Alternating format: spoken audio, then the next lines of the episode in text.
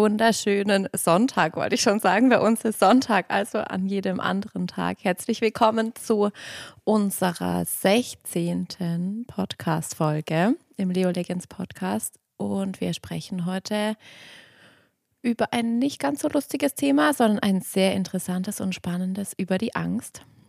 Herzlich willkommen, Nadine. Vielen Dank. Hi, auch von meiner Seite.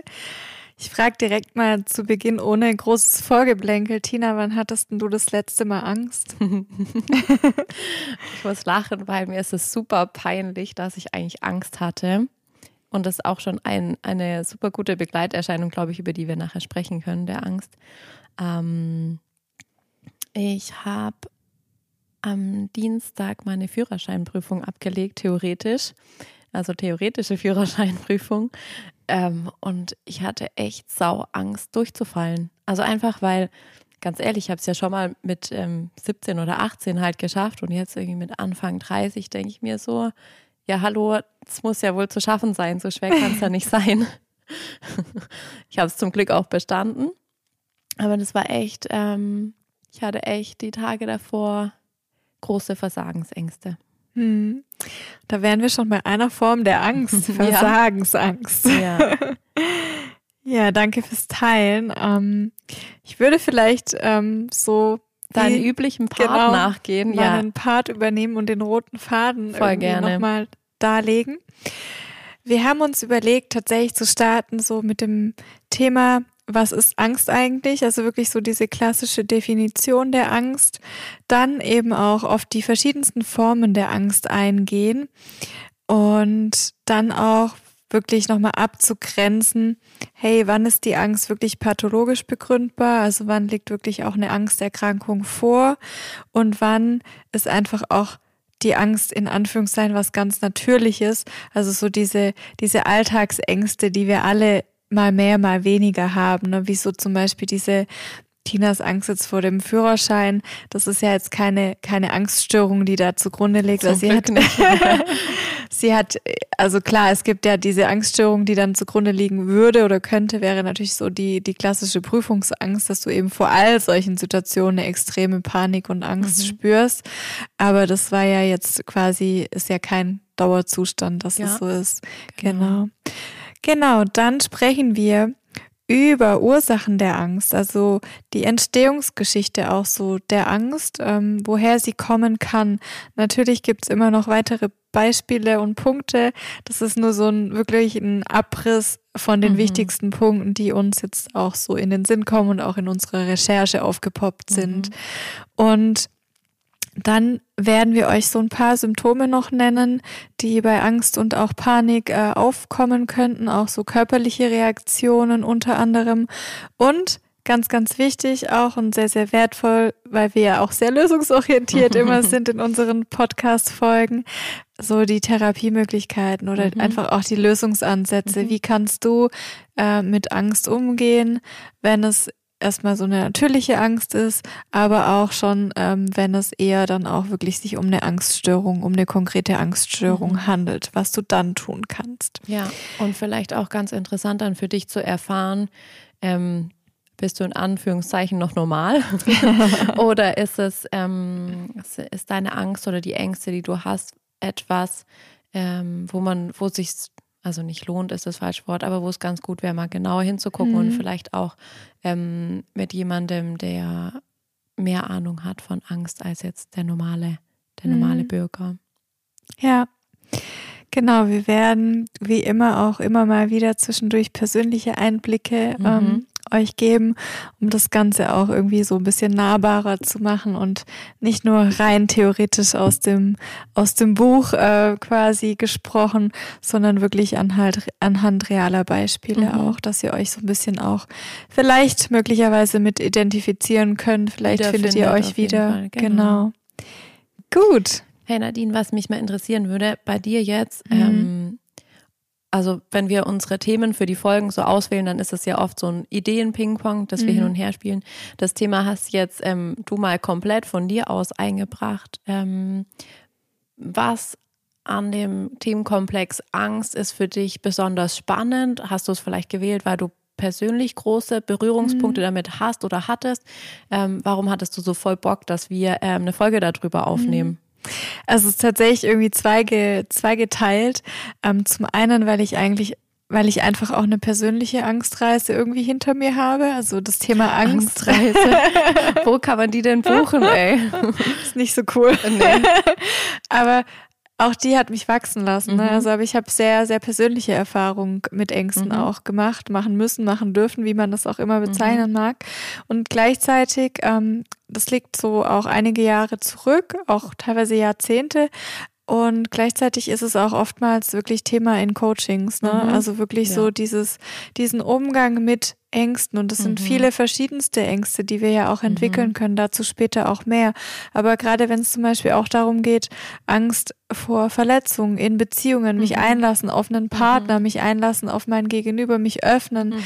Auch die Angst vor Ablehnung ist ja eine ganz, mhm. ganz beliebte und bekannte Angst, die, die wir alle irgendwo kennen. Ja. Und ähm, das ist äh, genauso der Grund gewesen, warum ich dachte, hey, wir sollten irgendwie, ich finde das ganz cool als Thema, weil es fast jeden auf eine Art und Weise schon mal betroffen hat oder betrifft, mhm. egal in welcher Form. Mhm. Auch wenn es diese in Anführungszeichen ab und zu vorkommenden Ängste mhm. sind.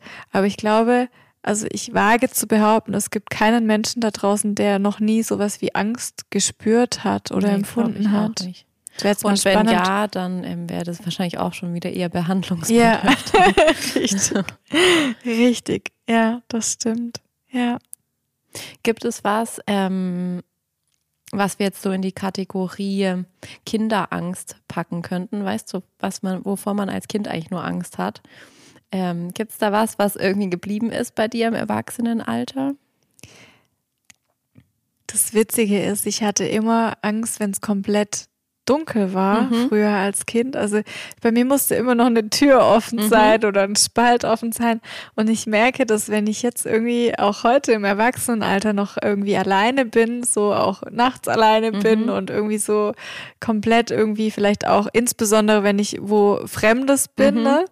An einem, an einem Ort, der mir nicht bekannt ist, dann lasse ich schon ganz gerne ein paar Schlitze des Rollladen offen ja. oder auch die Tür so ein bisschen ja. angelehnt. Also das habe ich irgendwie noch mhm. beibehalten. Aber es ist jetzt mhm. nicht mehr eine Angst, ne, die dahinter ja. steckt, aber so, es hat sich irgendwie, ja, mhm. so eingebürgert irgendwie. Ja. Gibt sowas bei dir auch? Ich habe es gerade überlegt. Ich habe ich hab gehofft, du fragst nicht zurück, weil ich schon wieder keine gute Antwort parat habe. Ähm, ich kann mich erinnern, ich hatte als Kind ähm, immer richtig Angst, in den Keller zu gehen. Mhm. Ähm, vor allem bei meiner Oma zu Hause und die hatte dann so ein, die hatte da eigentlich nur so eine Maske an der, an der Wand hängen, weißt du, so was, ähm, in welch, was ist denn das so? Äh, in, im Allgäu und in, in Österreich und so diese Waldgeister und ähm, wo, dass man dann auch an Fasching so aufzieht, um die Wintergeister zu vertreiben. Die hing da eigentlich nur recht dekorativ an der Wand. Ich habe mich so sehr gefürchtet, ähm, da runter zu gehen. Und ähm, das ist was, was ich manchmal heute auch noch habe, wenn ich ähm, in den, also in den Keller oder in eine Tiefgarage oder so, mhm. wenn ich da so Treppen mhm. runtersteigen muss, dann kommt manchmal so ein Funken von, was, da willst du wirklich runtergehen? ähm, ja, ja, aber es ist wie bei dir auch. Also ja. der Verstand verpackt es dann ganz schnell wieder, dass es halt irgendwas Altes, Unreales ja. ist, mit dem man gelernt hat, umzugehen. Ja. Ich könnte jetzt direkt total tief ins Thema einsteigen, ähm, mache ich dann später, weil das total spannend schon ist, so diese Punkte, ne, dass die, mhm. dass diese Ängste teilweise auch einfach diese Spuren der Angst mhm. bleiben irgendwie mhm. in unserem Körper erhalten. Ja. Und auch wenn wir ganz, ganz viele positive Erfahrungen hinterher machen, mit Kellern in deinem Fall beispielsweise, ja. dann ist trotzdem diese Ursprungsangst immer noch da. Mhm. Die wird nur überschrieben mhm. und kommt immer mal wieder auch zum Vorschein. Mhm. Und das ist so das, was die Angst auch auszeichnet. Das dazu aber später gerne noch mehr. Ich würde jetzt vielleicht ganz gerne mal starten, so mit einer Definition. Ja. Und ähm, ich habe euch ja schon in diversen Folgen mitgeteilt. Ich mache ja gerade, das war auch ein Beweggrund für das Thema, weil ich es ähm, in meinem, ich mache ja gerade eine Weiterbildung ähm, in Richtung Psychotherapie mhm. und genau in diesem Studienheft oder in diesem Studienkapitel, ähm, als ich das Thema vorgeschlagen hatte, war ich bei der Angst. Mhm. Und deshalb fand ich es dann so spannend, das dann auch gleich aufzugreifen im Podcast. Genau. Und ähm, unter Angst versteht man tatsächlich ein unbestimmtes, ungerichtetes Gefühl der Beengung, der Bedrohung oder des Ausgeliefertseins. Und es bezieht sich nicht auf eine Ursache. Und die Furcht hingegen, also das ist so die Abgrenzung aus der Psychologie, die Furcht hingegen kennzeichnet die Angst vor einem Ereignis, einer Person oder einem Gegenstand. Mhm.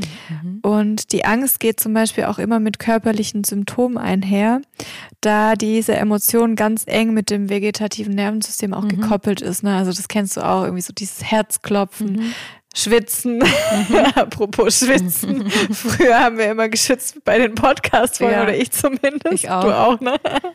genau, also so vor Nervosität ist zum Beispiel mhm. auch sowas. Ich, da fange ich an zu schwitzen. Das mhm. ist jetzt echt ja. ehrlich Real Talk ja. irgendwie, aber ja. Kennt man ja auch, ähm, wenn mal Menschen irgendwie vor einer Gruppe sprechen müssen genau. oder so und dann gestikulieren die mal, um die Hand zu heben und dann sieht man, ah ja, Wasserfall. ähm, ja, wir lachen jetzt. Das ist ein bisschen ja, äh, ich hatte auch schon so einen Wasserfall in front of people. Ähm, Wann hattest ja, du den? Ach, beim Arbeiten halt früher. Jetzt hm. als Yogalehrerin schwitze ich manchmal auch vor der Klasse. Ja, ich auch. Aber aus anderen Gründen. Nee, aber tatsächlich, also das sind die normalsten hm. Reaktionen auf, ähm, ich sage jetzt mal Stress, beziehungsweise dann eben Angst. Hm. Ja, und ich würde gerne auch so die Ängste hier gerade an der Stelle, wenn wir schon auch über Definition sprechen, noch abgrenzen. Und du hast zum Beispiel vorhin das, das äh, gute Beispiel vor einem Examen, vor einer Prüfung mhm. irgendwie genannt. Und das ist die Realangst. Also mhm. die nennt sich Furcht oder Realangst mhm. ähm, in der Sprache der Psychologie. Und das ist zum Beispiel wirklich unbekannte. Und da kommt wieder der Keller. Der Keller stand nämlich auch in meinem mhm. in meinen Lernunterlagen drin. Wirklich wirklich Prüfungen, ke dunkle mhm. Keller, unbekannte Situationen. Und das ist mhm. so diese Realangst. Und dann gibt es die Abgrenzung zur Phobie. Mhm. Und ähm, das ist eben durch ganz bestimmte Situationen oder Gegenstände hervorgerufen. Mhm.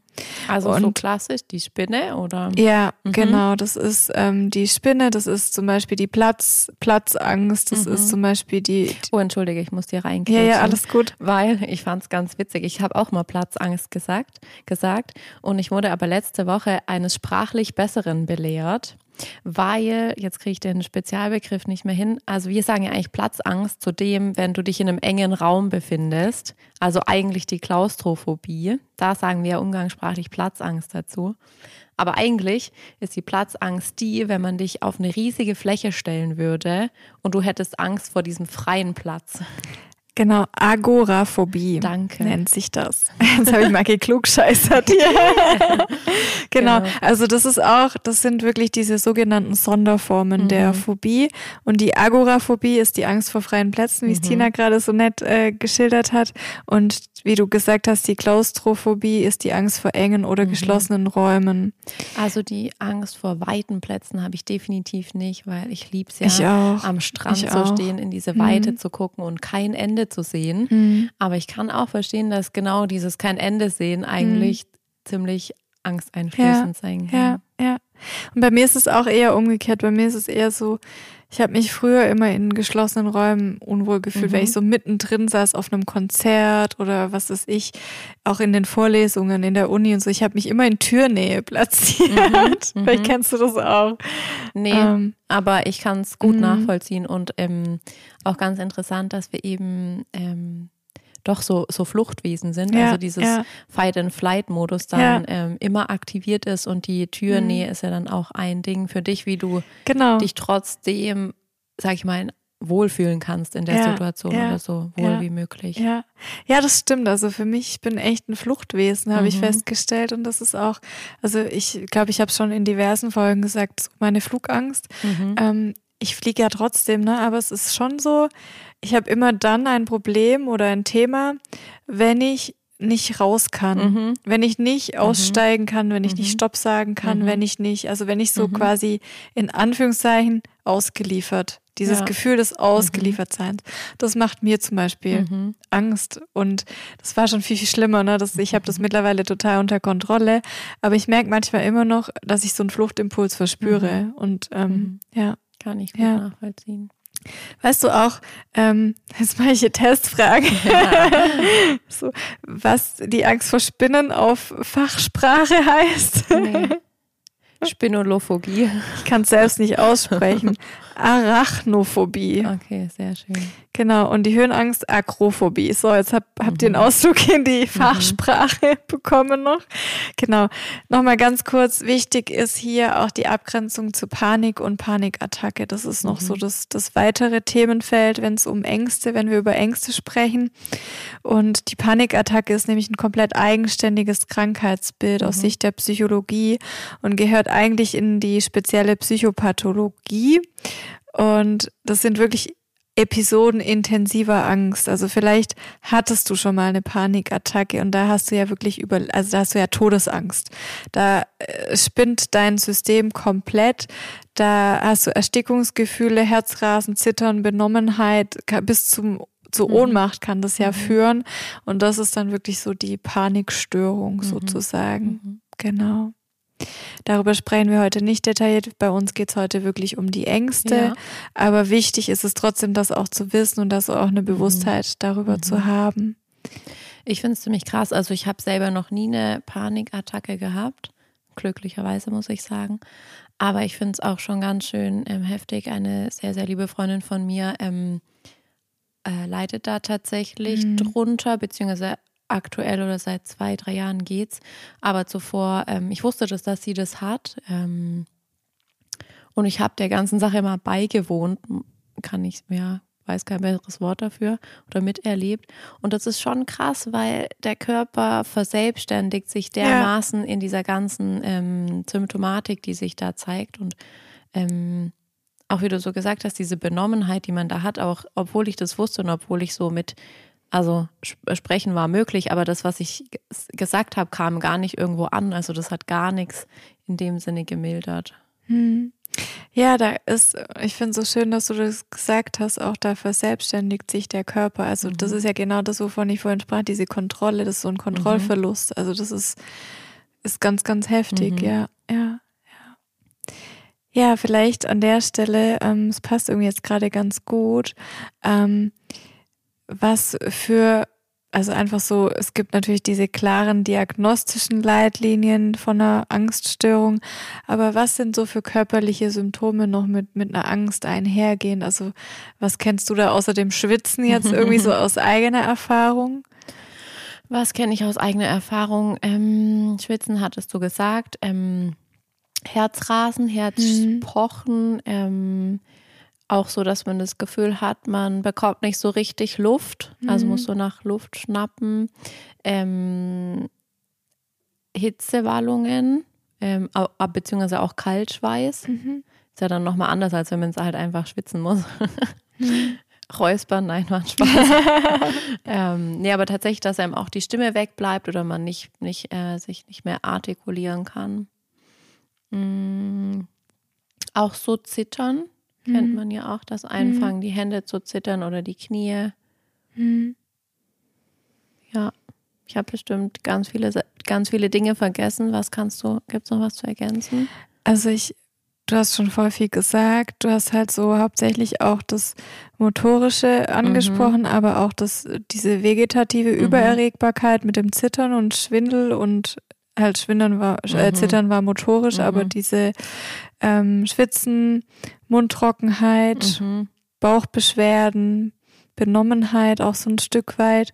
Und was ich ganz, ganz spannend oder wichtig finde, ist auch noch dieses, dieses typische Szenario-Denken, also wirklich diese Befürchtungen, die, die wir dann mhm. auch haben, wenn wir uns in diesen Ängsten in diesem mhm. Angstmodus befinden, mhm. sage ich mal, wirklich so auch diese Sorge über zukünftiges Unglück, die und ich kann mich auch nicht konzentrieren, wenn ich in der Angst mhm. bin. Ne? Also das mhm. ist so, also da, da ist dein Körper einfach unter so einer Anspannung, mhm. dein System, dass da gar kein Raum ist mehr, dich auf irgendwas anderes mhm. zu konzentrieren. Das sind ja diese typischen Blackout-Momente ja. auch, die ja. wir jetzt von äh, ja. vielleicht nicht so krassen ähm, Themen dann haben, aber mhm. die einfach, die uns ja auch schon mal, die jedem schon mal begegnet sind. Mhm. Mhm.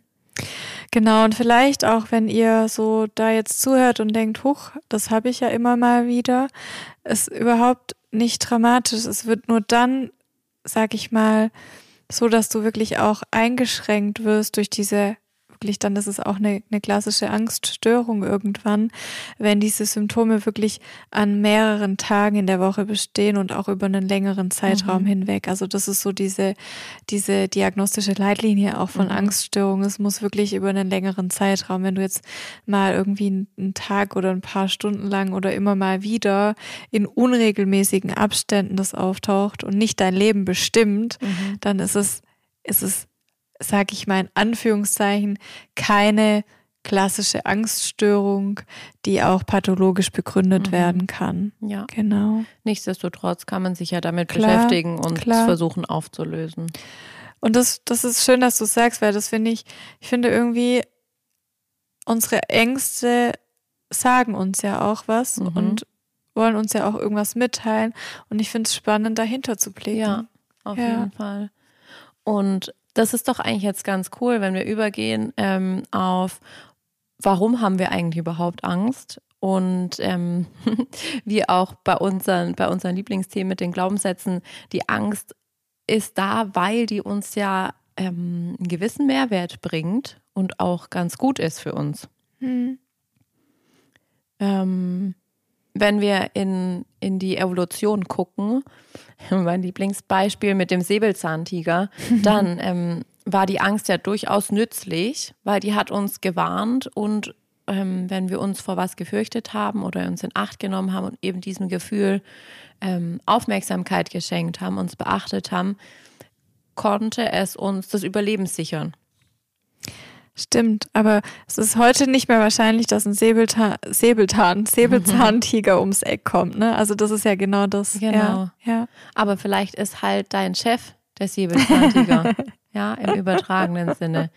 Oder was auch immer, das Flugzeug. Hm. Ähm, und die Mechanismen, die wir über ähm, die Jahrmillionen der, der menschlichen Entwicklung jetzt so Jahrmillionen.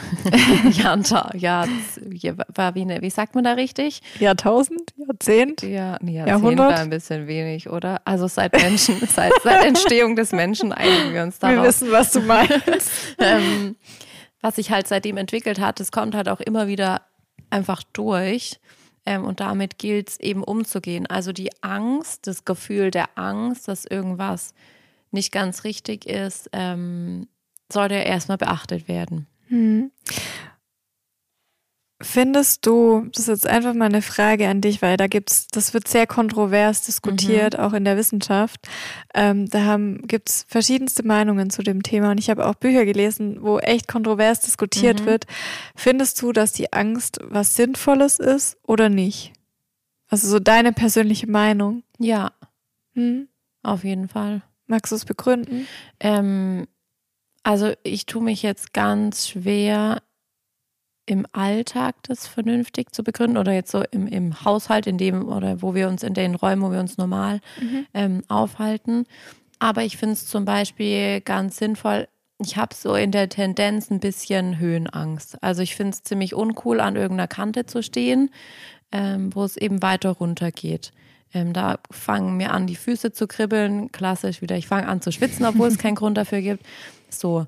Und mh, mm, ich finde es jetzt eigentlich ganz cool, dass es mal grundsätzlich da ein Gefühl von Angst gibt, das mich quasi davon abhält, jetzt einfach überall runter zu hopsen. Weil ich könnte mir ja wehtun oder im schlimmsten Fall halt war es zu hoch und ich bin tot. Mhm. So. Und da finde ich jetzt eigentlich die Angst halt relativ sinnvoll, dass da was kommt. Also wo einfach ohne dass ich jemals eine Anleitung dazu gelesen habe oder ohne dass mir meine Eltern sagen mussten, das ist jetzt zu hoch oder nicht hoch, dass einfach im Innern, im Körper ähm, was da ist, wo einfach sagt so, hey, warte mal, guck mal kurz, ist das gerade okay, macht es Sinn oder ja, solltest du es tun, solltest du es nicht tun. Mhm. Und dafür finde ich Angst eigentlich ganz gut. Mhm. Ich finde es, also ich bin da bei dir. Mhm. Aber ich habe, ich möchte an der Stelle, und das finde ich so spannend, ich habe ein Buch gelesen, da geht es auch um die Therapieformen und da ist total der spannende Ansatz drin, mhm. den ich gerne vorlesen möchte und weil das komplett dagegen Also es geht mhm. dagegen. Ich ne? bin so ganz spannend, äh, ganz gespannt. Ganz spannend. ganz spannend. Ich bin ganz gespannt, was du jetzt vorträgst. Als also ich, ich lese das jetzt mhm. einfach mal vor. Da steht drin, es wird immer wiederholt, dass Angst gut und für das Leben wichtig und der Motor des Erfolgs sei. Der führende Angstforscher in Deutschland, Professor Dr. Bandelow, führt auf die Frage, wofür Angst denn gut sei, aus, dass Angst wichtig sei, um nicht gegen einen Baum zu fahren oder um dem Chef nicht die Meinung zu sagen. Für ihn sei Angst der Motor des Erfolgs und ohne Angst neige der Mensch zum Schlendrian. Nach unserer Auffassung wird hier die Wahrheit auf den Kopf gestellt. Wir fahren nicht gegen den Baum, weil wir Angst haben, sondern weil wir das Leben lieben und vernünftig sind und wissen, dass das tödlich enden würde. Insofern tragen Vernunft, der gesunde Menschenverstand, Intelligenz und die Liebe zum Leben dazu bei, dass wir nicht gegen einen Baum fahren oder nicht vom Balkon springen. Zudem zieht man genau das in sein Leben, wovor man Angst hat. Das ist ein Naturgesetz, Gesetz der Anziehung. Denn das, worauf man seine Aufmerksamkeit richtet, wird zur Realität. Deshalb, Angst ist niemals sinnvoll oder hilfreich und schon gar nicht gesund. Also das mhm. ist so ein Ausschnitt aus, ähm, aus einem Buch, das ich jetzt einfach mal zur Diskussion irgendwie mhm. geben möchte, weil ich den Ansatz auch gut finde. Ja. Also ich kann beidem tatsächlich auch was abgewinnen. Mhm. Und ich bin voll bei dir, aber ich finde auch diesen Ansatz gut und ich finde es auch ähm, beispielsweise auch gut und wichtig, beispielsweise auch mal dem Chef die Meinung zu sagen, mhm. so, ne, wenn man dieses Beispiel mhm. des Angstforschers jetzt mhm. aufgreift. Mhm. Ich finde es auch richtig cool und ich finde es gerade richtig spannend, weil ich habe mit irgendwas ganz anderem gerechnet, mehr oder mhm. weniger. Ähm, und also auch vor allem der Gedanken, ähm, was du jetzt vorgelesen hast, ähm, den lebe ich ja immer und also manchmal falle ich da auch raus und dann erinnere ich mich wieder dran. Ich bin ja auch so der vollen Überzeugung, dass einfach letzten Endes alles ähm, Schwingung, Vibration, Energie ist. Und ich glaube auch, wenn man ähm, ganz dolle in der Angst hat, ähm, vor irgendetwas, vor, dass man sich erkältet oder was der Geier, dass man jetzt halt diese tolle Krankheit kriegt, Corona. von der alle sprechen. Ja. Tina spricht es nicht so gerne ja. aus. Ähm, ja, wenn du, wenn du in diese Frequenz und in diese Schwingung der Angst gehst, dann, keine Ahnung wie, aber dann bist du irgendwie offener dafür, dass es auch zu dir kommt. Hm. Ähm, ja. Und deswegen, ja, kann ich den Gedanken wie du auch, voll mitgehen und, und ähm, gutheißen. Aber so ein Rest von meinem anderen ja, bleibt auf jeden ich Fall. Find, ich finde hier auch diese Dualität oder diese vermeintlichen Gegensätze an der Stelle komplett irgendwie nachvollziehbar. Mhm. Und ich finde, dass beides irgendwie gerechtfertigt da stehen ja. bleiben darf. So, ja. beide Meinungen mhm. oder beide, mhm. ja, mhm. beide Aspekte, dass die beide auch vereint werden können, mhm. finde ich. Ja. ja. Ja, auch wenn wir das nochmal ähm, gegen den Baum fahren, das Beispiel nehmen. Ja klar, ich fahre einerseits nicht gegen den Baum, weil ich Angst habe davor, mir weh zu tun. Und andererseits fahre ich nicht gegen den Baum, äh, weil ich leben bleiben will, mhm. weil es mir gut, also weil es mir mhm. weiterhin gut mhm. gehen soll. Vielleicht ist es eigentlich, es ist eigentlich gar nicht so sehr gegensätzlich, sondern nur die Betrachtung aus ja. zwei Perspektiven. Ja. Ja. Wieder die unterschiedlichen Brillen, die wir auch aufsetzen mhm. können. Was glaubst du denn, Tina? Ähm, wie hoch ist das Risiko, im Laufe deines Lebens mal einer Angststörung ähm, zu erkranken? Also wirklich, da gibt's, da gibt's internationale Studien und was, also was schätzt du? So mal ins, ins Blaue, das ist jetzt eine, eine Frage. Aha, coole die Frage. Ich würde sagen, dass die Chancen relativ hoch stehen. Ich würde die fast bei 50-50 irgendwie sehen. Echt? Mhm. Es liegt tatsächlich zwischen 14 und 29 Prozent. Okay. Aber es trotzdem sind Angststörungen wirklich die häufigste psychische Erkrankung, gefolgt von den Depressionen. Mhm. Also es ist wirklich so die mhm. quasi die häufigste psychische Erkrankung, die man eben ja. bekommen kann. Ja, ja, ja, ja. Ja gut, aber mit 50 war ich immer noch ein bisschen hoch. Na gut, aber 30 Prozent ist schon. Ist das auch nochmal irgendwie sortiert nach ähm, Frauen und Männer oder so? Das finde ich nämlich auch ganz spannend. Bestimmt, habe ich jetzt nicht nachgelesen, mhm. aber können, ja. wir, können wir mal nachgucken. Ja, ist auf jeden Fall. Was tippst du? Mhm. ich würde eigentlich mal wieder sagen, es ist relativ gleich, weil warum soll es unterschiedlich sein? Also warum sollten Frauen mehr Angst haben als Männer ähm, oder mehr unter Angststörungen leiden? Ich würde aber sagen, Frauen gehen damit eher zum Arzt und lassen es mhm. eher befunden. Mhm. Wäre jetzt so. Glaube ich auch. Und deshalb glaube ich, wenn wir, wenn wir nachschauen oder nachlesen, dass dann tendenziell mehr Frauen äh, mhm. da drin stehen, aber dass die Wahrheit vielleicht noch ein bisschen anders mhm. ausschaut, wie du es gerade gesagt mhm. hast, weil halt Männer vielleicht eher mhm. weniger offen damit umgehen oder weniger das ist auch schon wieder ein krasses Vorurteil hier, das ich in den Raum stelle. Mhm. Nee, ich finde das Thema ganz spannend. Ich habe das ähm, dieses äh, Thema Männlichkeit mhm. ähm, berede ich relativ häufig in letzter Zeit äh, mit meinem Partner, weil es ein ganz spannendes ist. Also was was ist eigentlich männlich, was ist eigentlich weiblich? Ja, und das ist auch so interessant zu sehen, dass wir Männern eigentlich völlig die Angst, ähm, wie nennt man das, abschrei ab schreiben. Also das steht mhm. denen eigentlich irgendwie gesellschaftlich mhm. gesehen kaum zu, Angst zu haben. Aber mhm. natürlich haben die Angst. Mhm. Ja, das stimmt so. Das ist klassischerweise ist es ja unmännlich, ja. Mann, der Angst hat. So dieses genau. Stereotyping. Ja, genau. Ne? Ja. Es ist eher so die ja. Frau, äh, ich Spinne. ja, stimmt. Mhm. Ja kurz mal, kurz mal wieder aus unserem roten Faden ich mir auch ganz, ganz amüsant vorstelle, wenn da ein Mann weghüpft. I, eine Spinne habe ich aber jetzt tatsächlich auch noch nicht so oft erlebt. Ich, ich lade dich gerne mal ein, im Herbst eine Woche hier zu wohnen bei mir in der, in der oh. großen WG. Ich habe nämlich hier einen männlichen Mitbewohner, der kreischt Echt? rennt quasi aus dem Haus. Wie gut, okay. Ja. genau. Ähm, Vielleicht an der Stelle finde ich es auch nochmal ganz schön, gerade so auf diese Entstehungsgeschichte auch mhm. einzugehen von Ängsten, ähm, weil ihr euch jetzt vielleicht auch einfach fragt, hey, wie entsteht eine Angst? Woher habe ich die? Mhm. Und wir haben schon einiges jetzt auch schon beantwortet im Laufe des Gesprächs zwischen Tina und mir, dass vieles natürlich zum einen auch in der Kindheit begründet liegen kann.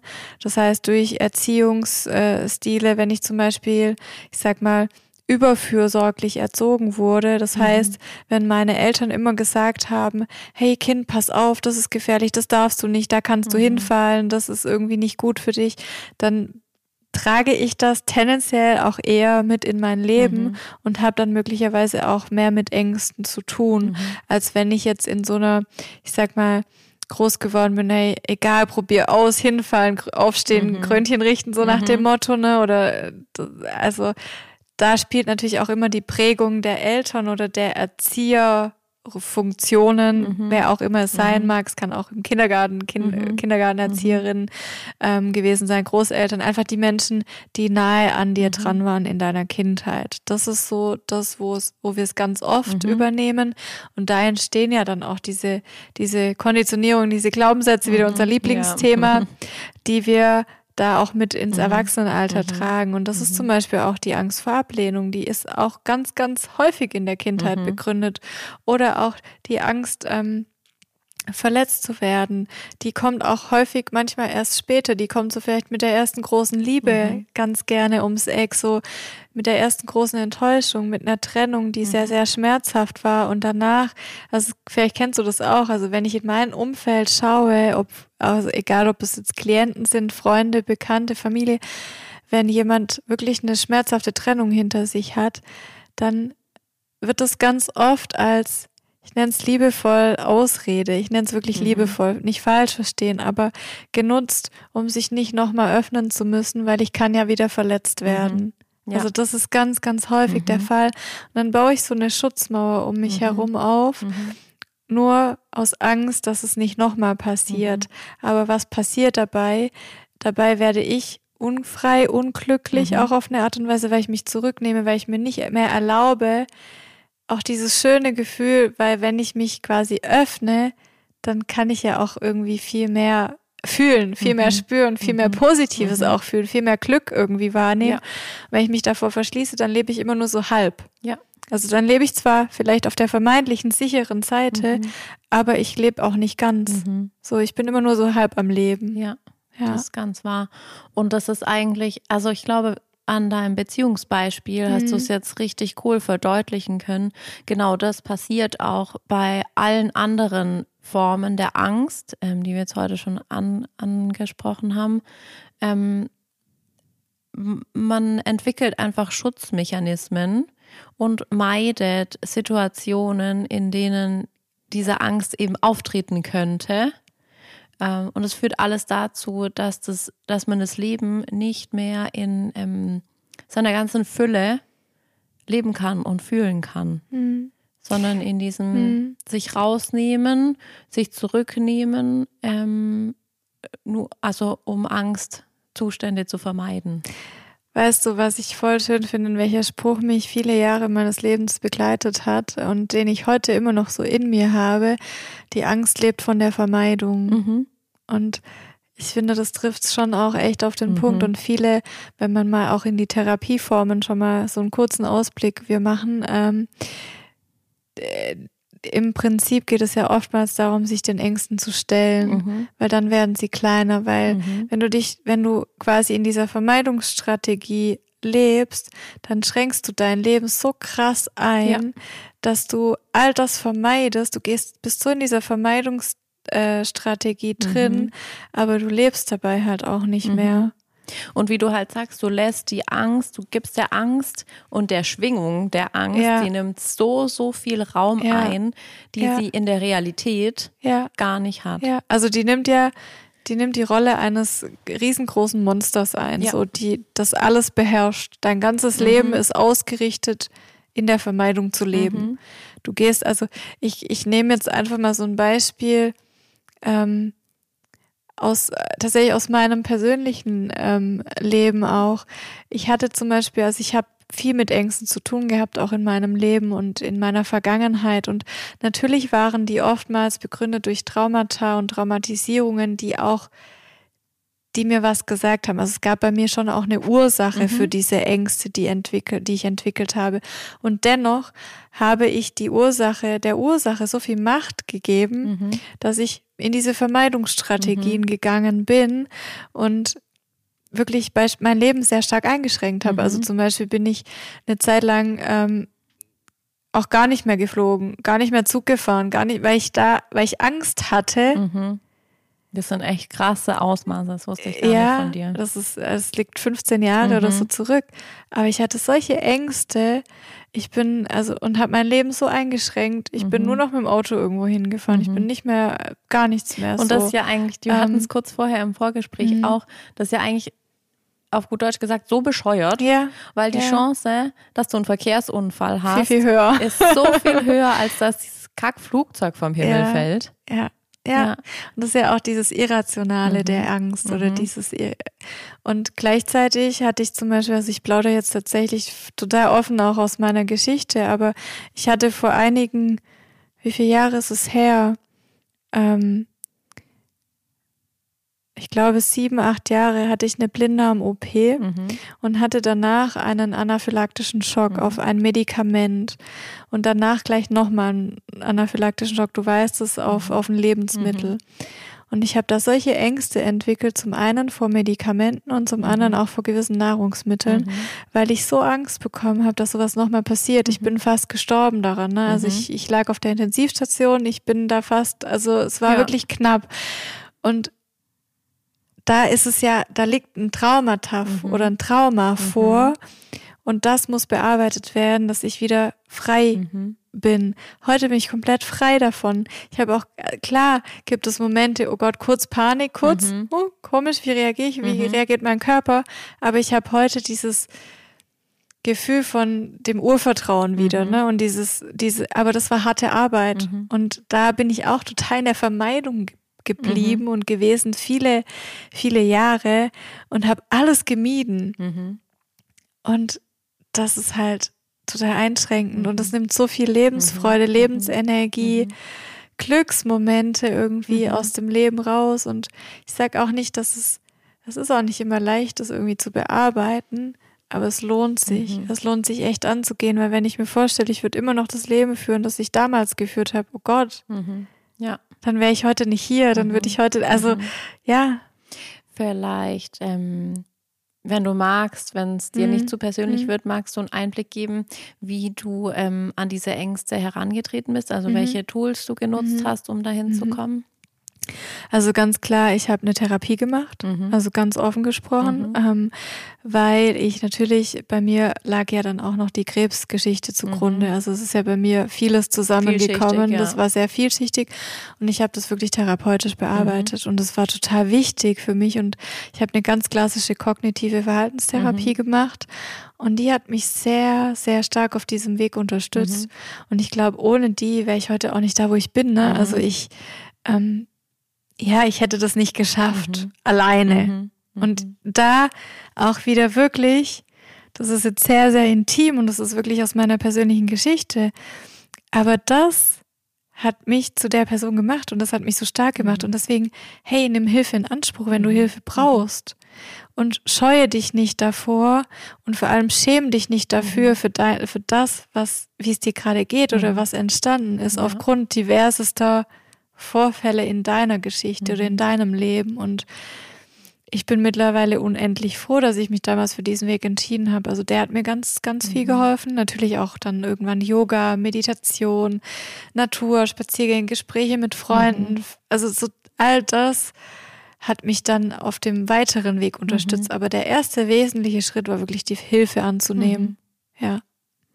Vielen, vielen Dank für Sehr deine gerne. Offenheit und das so zu teilen. Ich meine, für uns zwei ist es hier, wir sitzen uns gegenüber, es, ist, es hat einen sehr persönlichen Rahmen, aber natürlich ist dir ja auch klar, dass das klar. einige hundert Menschen auf jeden Fall hören. Ähm, von dem her danke und ich glaube, ähm, auch für unsere Hörer oder vielleicht haben die auch irgendwie Freunde, Familie im Umfeld, ähm, wo sie einfach wissen, da liegen gewisse Ängste und, mhm. und Angststörungen ähm, offen. Ich, ähm, ich wünsche mir ganz arg, dass einfach da draußen Leute sind, die ähm, genau deinen Impuls mhm. jetzt äh, mitbekommen haben und ähm, mhm. auch so einen ähm, ersten Funken Hoffnung spüren, dass es zu bearbeiten und zu überwinden ist.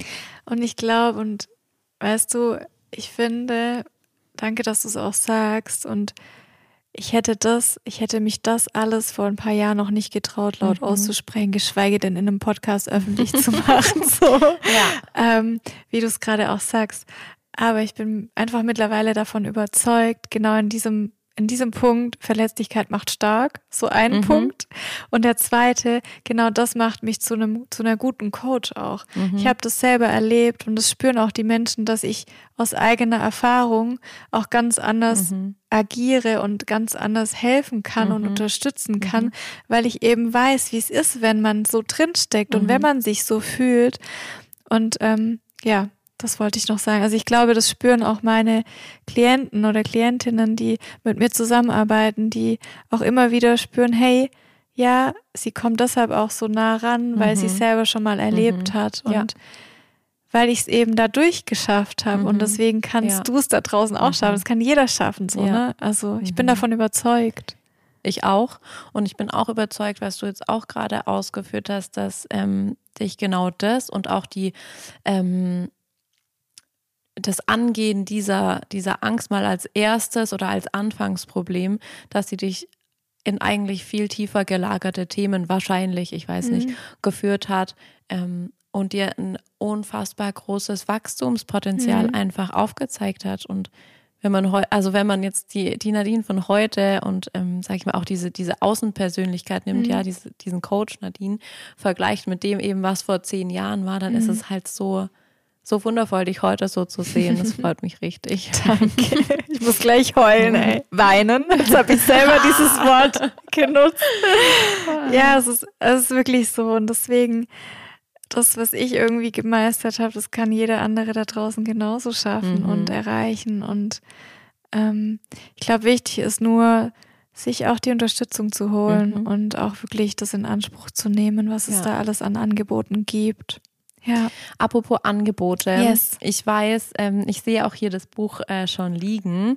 Ähm, ich glaube, wir sollten noch unseren mhm. ähm, Hörern so ein bisschen was mitgeben, was sie denn tun können, wenn es die erste Session äh, beim, beim Therapeuten noch nicht gebucht ist und wenn man einfach merkt, ähm, irgendwie eine, eine, eine gewisse Angst ist da akut oder man sollte grundsätzlich mal drauf schauen. Ähm, was können wir denn ähm, unseren Hörern raten? Mhm. Was gibt es für Möglichkeiten? Womit arbeitest du vielleicht auch so mhm. einfach in deinem Alltag? Mhm. Also zum einen habe ich schon gesagt, ganz klassisch kognitive Verhaltenstherapie mhm. oder auch eine Analyse, also wirklich psychologische mhm. Hilfe in Anspruch zu nehmen, wenn und das auch nur, wenn es wirklich sehr stark einschränkend mhm. ist oder auch wenn es dich, wenn es dich persönlich stört. Ne? Also ich mhm. muss ja nicht immer ganz, ganz schlimm und schwerwiegend, mhm. so dass ich gar nicht mehr vor die Tür kann, sondern ich kann ja auch schon viel früher entgegenwirken ja. und einfach aus Interesse, woher kommt das, warum schränkt mich das immer wieder so mhm. ein, was kann ich tun und also Immer mhm. so. Ja. Nimm es in Anspruch.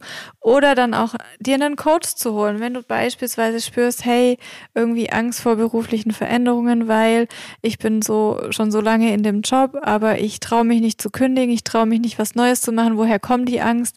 Das ist auch ein super Coaching-Thema. Mhm. Also es mhm. gibt wirklich immer diese Möglichkeit extern. Mhm. Was ich auch ganz, ganz wichtig finde beim Thema Ängste, körperorientiert zu arbeiten. Da mhm. kommst du auch ins Spiel. Ja. Also wirklich so, hast du schon auch Kundinnen oder Kunden gehabt, die wirklich auch mit Ängsten zu dir gekommen sind? Also nicht, ähm, dass es jetzt Thema von der Session mhm. war, mhm. Ähm, aber natürlich, ähm, ich werde auch wahrscheinlich ziemlich zeitnah eine neue Ausbildung in dem Bereich ähm, starten. Yes. Ähm, ähm, natürlich lagert der Körper Emotionen ein. Ähm, was dann zu, zu, zu punktuellen Schmerzen oder einfach zu chronischen Erkrankungen auch führen kann. Kann, sage ich bewusst. Ähm, und natürlich, wenn die Leute zu mir in die Massage kommen, in den Sessions, ähm, ich habe schon ein ganz gutes Gespür dafür, was, mit was für eine Thematik habe ich es jetzt im Körper zu tun und was da eingelagert. Hm. Und meine Herangehensweise ist jetzt bisher die oder mein Ausbildungslevel ist jetzt bisher, dass halt zu ähm, erspüren und vielleicht in Dialog zu gehen.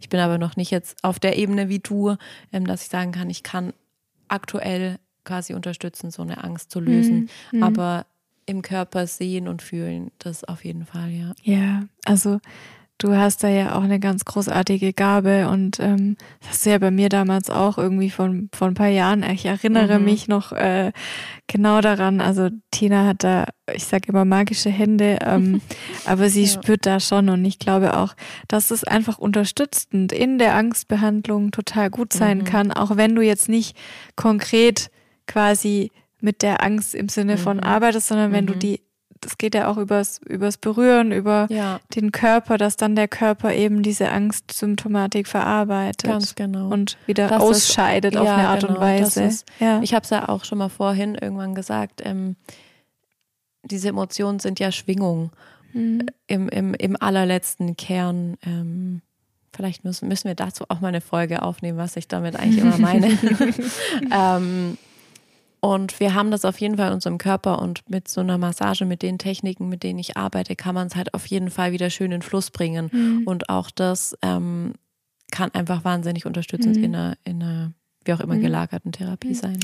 Ja, und an der Stelle, das hatten wir eingangs, bevor wir aufgenommen haben, gesprochen. Es ist auch so, dass zum Beispiel eine Angst, wenn du als Kind beispielsweise von einem Hund gebissen wurdest mhm. oder vom Pferd gefallen oder wie auch immer. Ne? Es gibt tausend verschiedene Beispiele. Nehmen wir mal den Hundebiss. Ähm, dann kannst du daran arbeiten und dann kannst du irgendwie, sage ich mal, 125 oder 200 oder 300 gute Erfahrungen mit Hunden machen mhm. und dich deiner Angst stellen. Aber diese Angst bleibt im System. Also diese, diese Ursprungs Angstspur, nenne ich sie jetzt mal, die mhm. bleibt und die wird nur überschrieben. Mhm. Und dieses Überschreiben kann aber jederzeit durch ein weiteres Erlebnis wieder quasi auf die Rückgängig. Ursprungsangst mhm. zurückgeführt werden. Das heißt, dein Körper vergisst das nicht. Also mhm. das, das finde ich total spannend auch aus der psychologischen, aus dem psychologischen mhm. Aspekt heraus, ja. das so zu betrachten. Und ja, ich kann überschreiben, aber ich kann es nicht, ich kann es nicht auslöschen. Ja. Ja, ist ganz, ganz spannend, was da auch ähm, die, wie heißt es auf Deutsch, Neuroscience, weiß mhm. ich immer noch. Neurowissenschaften. Neurowissenschaften, ja, vielen Dank. ähm, was man einfach ähm, schon sichtbar machen kann oder nachweisen kann und einfach ja ähm, diese Spuren auch unserer Gedanken, unserer kognitiven Verhaltensweisen, äh, super, super spannendes Thema an sich auch nochmal. Und ja, ähm, das Erinnerungsvermögen ähm, unseres hübschen Köpfchens ist schon enorm, was sowas angeht. Und auch, mhm. dass immer eine gewisse Grundskepsis vielleicht da bleibt, egal wie viele gute Erfahrungen du gemacht hast, wie oft du über eine hohe Brücke gelaufen bist, mhm. ohne dass sie zusammengekracht ist. Und mhm. es ist mhm. trotzdem immer noch mhm. irgendwas da. Ja. Also vielleicht nochmal, um die Therapiemöglichkeiten ja. ähm, da zurückzukehren. Ähm, Genau, Coaching, Psychotherapie. Es gibt äh, EFT, diese oder MET, diese ganz tolle Klopftherapie mhm. bei Angststörungen wird super, super, super gut äh, ein und gerne eingesetzt. Ähm, wenn ihr nicht wisst, was es ist, ähm, da gibt's ganz, ganz viele tolle Videos dazu, auch auf YouTube zum Thema EFT. Das sind diese Akupre also diese Klopfpunkte am Körper. Mhm. Und da kannst du quasi ganz, ganz großartig auch so Ängste wegklopfen, so mhm. in Anführungszeichen. Theta Healing ist super bei Ängsten, nutze ich auch ganz gerne in Coachings. Ähm, es gibt auch richtig cool, es gibt, kennst du das, so Therapiedecken, so schwere mhm. Decken, ist auch ja. bei Ängsten total hilfreich. Mhm. Wird Müssen wir vielleicht nochmal kurz erklären, das ist mhm. quasi wie eine Be Bettdecke ähm, und da sind aber Ge genau. Gewichte ja. eingewebt, die ähm, ähm, ja, hat man übrigens auch ähm, ganz viel in der Yoga-Therapie. Jetzt keine große Decke, sondern eher kleinere, schwerere Kissen, also so Art Bolster, falls er Yoga übt, ähm, die man auf dem Körper platzieren kann und die ähm, ein sehr, sehr schönes Gefühl der Ruhe entstehen lassen und des mhm. Ankommens. Ja, sorry, hab dich unterbrochen. Nee, alles gut. Und dann ganz, ganz klassisch halt wirklich so konkrete Tools, die wir euch jetzt schon zur Hand geben können, so wenn es sich bei dir um um so Alltagsängste in Anführungszeichen handelt und es ist keine krasse Angststörung ist, ne, wohlgemerkt, also ganz, ganz wichtig. Aber dann kannst du dir auch so wirklich äh, so eine kleine Challenge mal irgendwie machen, so okay, Wovor? Das hat zum Beispiel ähm, mein Coach mal mit mir mhm. gemacht. genau, liebe Grüße an Ralf an der Stelle, wenn du uns hörst. Ähm, der hat mir dann irgendwann mal gesagt, hey, du machst jetzt jede Woche was, wovor du so ein bisschen Angst hast oder Respekt hast. Mhm. Ne? Ich finde auch, Respekt passt da auch manchmal ganz gut mhm. oder auch ja. für mich heute besser. Ähm, und jede Woche nimmst du dir was Neues vor und ähm, dann schau mal, was passiert. Ich bin so furchtbar neugierig, Nadine. Was hast du dann zum Beispiel gemacht? Also, ich bin äh, in der Zeit dann auch viel häufiger geflogen, mhm. auch wenn das jetzt umwelttechnisch nicht so ganz ja. ideal ist. Aber ich bin dann halt anstatt äh, nach Berlin mit dem Zug zu fahren, mhm. habe ich das Flugzeug genommen, um mhm. einfach mich so mich zu challengen mhm. auf eine Art und Weise und auch so mich dem einfach auch ähm, immer wieder zu mhm. stellen.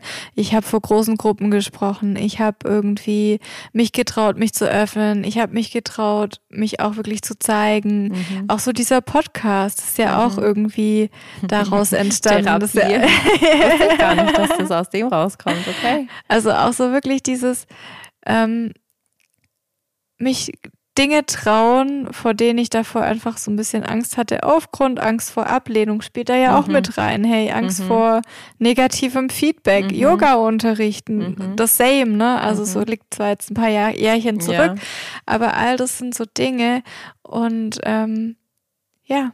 Mhm. Was gibt's da bei dir so auf deiner Liste irgendwie? Keine Ahnung, ich habe es noch nie gemacht. Vielleicht sollte ich es mal tun. ja, schreib mal. Ja. Schreib mal eine Liste. Ja. Ich glaube, ich lasse dich mal eine Liste schreiben. ich habe so ein paar Ideen. Ich bin, ich bin in der Vermeidungsstrategie. ja, ja. Genau. Zum Beispiel ein ganz krasses Beispiel auch, das fällt mir jetzt gerade noch ein, mhm. meinen Job zu reduzieren, meinen Job zu kündigen, zu sagen, hey, ich möchte das nicht mehr Vollzeit machen. Mhm ich möchte meiner Leidenschaft folgen. Mhm. Das war auch mit einer Angst mhm. verbunden. Das stand auch auf der Liste. Also es sind alles so Dinge. Auch Angst vor Ablehnung? Nee, das war nicht die Angst äh, vor Ablehnung. Das war einfach diese Angst, dieses, diese vermeintliche Sicherheit aufzugeben. Mhm. Verstehe. Ja. Mhm. ja. Ja, die Liebessicherheit. Ja, und zum Beispiel auch, wenn du dich jetzt ertappt fühlst, so diese entweder Angst vor Ablehnung oder Angst, ähm, verletzt zu werden, was kannst du tun, um dich wieder zu öffnen? Und es können ja mhm. ganz kleine Schritte sein. Mhm. Also das können ja wirklich, ähm, ich habe zum Beispiel eine ganz, ganz wundervolle Freundin, die ich auch schon mal gecoacht habe und ähm, die hatte auch wirklich Angst, sich zu öffnen ihrem neuen mhm. Partner und mhm. war da auch so wirklich, sie ist auch klar traumatisiert und so weiter, aber sie hatte so eine Angst und neigt dann dazu, direkt wieder rauszugehen, mhm. direkt die Schotten mhm. wieder dicht zu machen. Mhm. Okay, dann trenne ich mich einfach scheißegal, so, ne, dann mhm. werde ich nicht verletzt, dann passiert mir nichts, so. Und mit ihr hatte ich diese Vereinbarung oder Verabredung, sie meldet sich immer bei mir, bevor sie irgendwie in Anführungszeichen eine Dummheit begeht. Ne? Also bevor sie jetzt irgendwie sich zurückzieht und sagt, ich habe keinen Bock mehr, ich mhm. lass mich, mhm. also so ja. hat sie mich angerufen. Das mhm. macht sie total gut und das hat sie, das macht sie immer noch. Mhm. Und dann sprechen wir drüber. Mhm. Also das ist auch sowas. So, mhm. bau für dich Dinge ein, die dich aus dieser Vermeidungsstrategie rausholen. Ja. Ja. Ach, also jetzt mal kurz so, als ich weiß noch nicht, ob wir am Ende sind, aber als Zwischenvorfazit, ich bin der Meinung, Angst ist was Gutes. Weil guck mal, mhm. auch was du jetzt gesagt hast, mhm. du kannst, wenn du da, wenn du deine Perspektive auf die Angst veränderst und die als irgendwie furchtbares Monster ansiehst, das dich irgendwie lähmt, du kannst es doch tatsächlich nutzen, um einfach die Dinge zu was Besserem zu verändern. Ja, also finde ich auch, ja, ja, ja bin ich bei dir. Also ich sehe das auch so, dass ähm, wenn ich es schaffe, aber es ist nur dann was Gutes, wenn ich es schaffe, meine Perspektive auf die Angst mhm. zu verändern, wie mhm. du es gerade auch, ich glaube, mhm. das hast du auch gemeint, ne, mhm. gerade, dann ist es was Gutes und dann kann es auch ganz viel aufzeigen mhm. und ganz viel anstoßen, auch Positives ja. Mhm. anstoßen. Und das ist genau dieser, dieser entscheidende Knackpunkt, das zu drehen. Ja, ja das genau. ist genau das, ja. wo ähm, halt das, was du vorher aus dem Buch zitiert hast, ähm, Angst zieht Angst an. Mhm. Und wenn du schaffst, das zu, zu drehen, ähm, diesen Turnaround zu schaffen, dann kannst du eben ähm, diese Frequenz wandeln in, und mhm. das anzuziehen, mhm. was du halt eigentlich ja. brauchst ja. in deinem Leben. Das ist ja auch genau diese Angst vor der Angst, die ja. wir ja auch irgendwie noch thematisieren mhm. wollten, kurz. Ähm, das ist ja genau das Gleiche. Mhm. Wenn ich ähm, zum Beispiel, eine, ich nehme es jetzt ein banales Beispiel, irgendwie Angst, ähm, wenn ich eine Panikattacke hatte mhm. und da dann Angst vor der Panik, vor der nächsten Panikattacke mhm. habe, dann habe ich ja da die Angst vor der Angst entwickelt. Genau, also diese ja. Erwartungsangst. Ja. Dass genau diese Dinge wieder eintreten. Genau. Und eigentlich sind dann alle deine ähm, deine Sensoren und dein, deine ganze, worauf du dich ausrichtest, ist so darauf fokussiert, nur wieder die nächsten Signale früh zu erkennen, wann die nächste Angst kommt. Mhm. Also Angst bedingt dann wieder die Angst. Mhm. Und dann sind wir halt in dieser Spirale, in dieser sehr, sehr unschönen Spirale, die man mhm. aber dann wirklich, finde ich, mit, mit ähm, Therapeuten hm. durchbrechen sollte. Ja, das stimmt. Ich fand unser Gespräch, unseren Austausch sehr schön und sehr mhm. kurzweilig. Ich habe gerade auf die Uhr geschaut und dachte, huch, wir haben ja. schon wieder sehr lange gesprochen. Ja, wir, haben, wir, haben, schon wieder die Stunde voll, Nadine. So, deswegen. Es war super schön. Hast du noch was? tschüss, tschüss. hast, ähm. du, hast du noch was, was du irgendwie nochmal zusammenfassend sagen hm, möchtest? Zum Thema Angst ähm, bin ich, habe ich, glaube ich, alles gesagt, was ich sagen wollte. Apropos, ich schwitze, aber nicht, weil ich Angst habe, sondern weil es hier drin echt warm ist. Die Sina sitzt im T-Shirt neben mir und ich habe ich hab ein Langarm-Shirt und ein Wollpullover. Ja. okay. So. Wolltest du noch was zur Angst sagen? Nee. Gut. Dann habe ich richtig ähm, Bock noch unsere nächste Folge oder zumindest das Thema ein bisschen zu spoilern. Wir werden endlich, endlich mhm. über das Thema Trauma, Traumata reden. Mhm. Ähm, freue mich da riesig drauf, weil ich glaube, ähm, wir kommen mit zwei coolen Perspektiven auf das, auf das Thema dann zu sprechen. Ich, wenn ich das schon im Vorfeld so richtig sagen darf, dann wirst du eher den psychologischen Part haben, yes. also den unseres Köpfchens. Und wahrscheinlich wird von mir eher mehr Input zum Körper kommen. ähm, und zur Körperarbeit. Mhm. Ähm, was denkst du, Nadine? Letztes Mal haben wir geskippt. Wollen wir heute noch drei Fragen machen? Ja. Ja. Die Minuten haben wir noch. Okay. Soll ich starten? Mhm. Möchtest du eine Zahl sagen oder soll ich Daumen? Ich nehme doch machen? sowieso bestimmt immer wieder die gleichen Zahlen, deswegen. deswegen was? Nimmst Mach du jetzt Daumen eine andere Kino, Zahl? Aber stell nette Fragen, bitte. Okay. Nichts, was mich. Hier ähm. haben wir auch die ähm. Angst. Ich habe Angst, dass Tina eine, eine doofe Frage stellt. Nein. Die ist cool. Was isst du am liebsten, wenn du frustriert bist? Eine Brezel.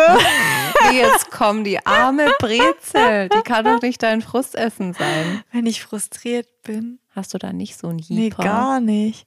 Ich habe, nee, ich habe im, nee, hm, hm. Hm. Das war jetzt für mich ja eine unspannende, spektakuläre mhm. Frage. Was? Eine unspektakuläre? Mhm. Für mhm. mich. Hm. Hast du eine gute Gewohnheit, die du jedem empfehlen würdest? Ich habe nur schlechte. Ach bla. Yes, meine gute Gewohnheit ist ähm, Zitronenwasser. das wäre herrlich. Also ein warmes Zitronenwasser am Morgen. Das ist gut. Mhm. Sehr schön. Find's nett? Ja, das ist total toll. Total toll. Was hättest du jetzt geantwortet? ähm, hm. ich habe eine gute Gewohnheit, die ich jetzt aber tatsächlich erst im fortgeschrittenen Erwachsenenalter als gute Gewohnheit ansehe. Ich hatte ähm, eine ganz, ganz liebevolle Urgroßoma. Tina holt aus. ja, ähm, Uroma. Und ähm, die war halt dann logischerweise auch äh, Zweite, Zweiter Weltkrieg Flüchtling, ähm, kam gebürtig aus Preußen und in Preußen, wie man weiß, herrscht, herrschte ja noch Zucht und Ordnung.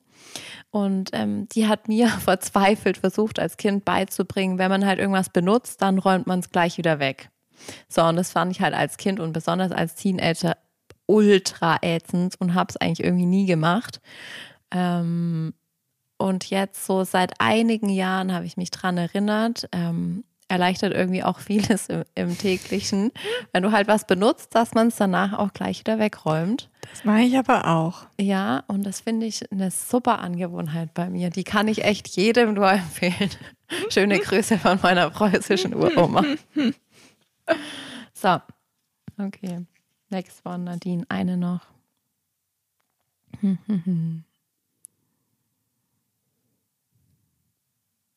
Wonach suchst du deine Kleidung aus?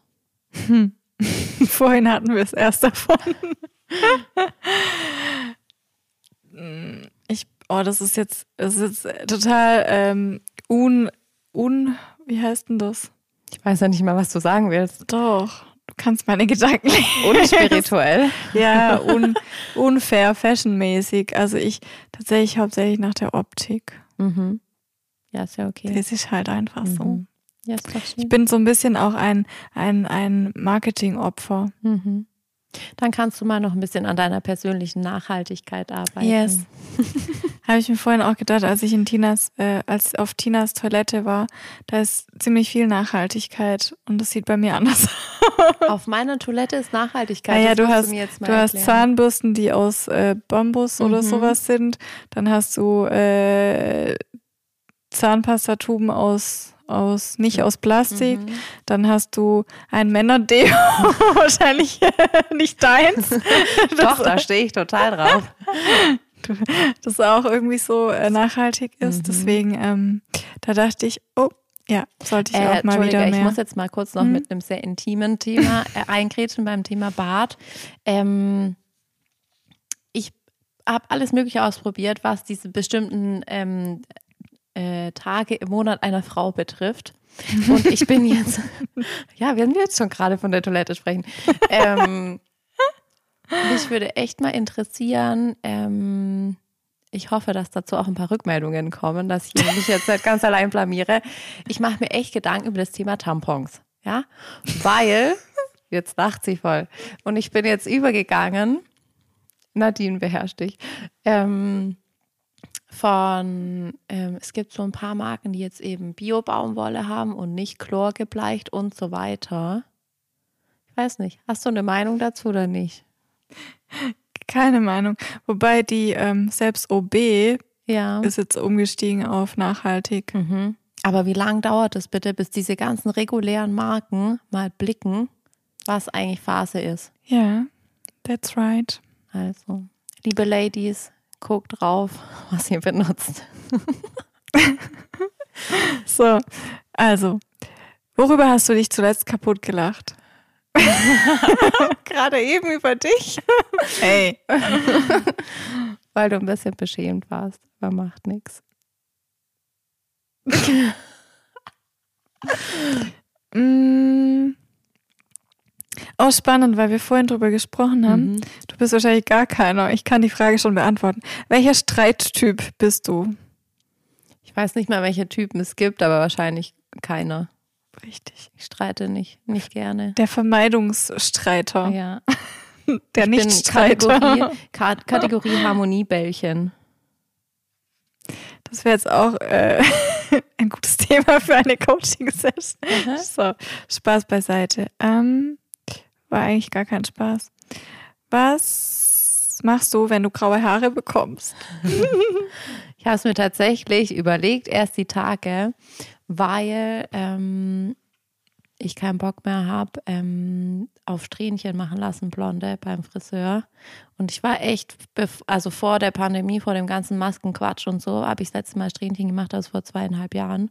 Und jetzt hängen die Strähnchen hier so auf Halbmast bei mir. Nadine analysiert meinen Haaransatz. ähm, ja, und ich habe mich jetzt echt gefragt, was mache ich, wenn da graue kommen? Aber ich glaube, ich lasse die dann einfach. Darüber reden wir dann nochmal, wenn es soweit ist. Ja. ja. Cool. So, weg Graues von den grauen Haaren. Wieder geht ein Jahr.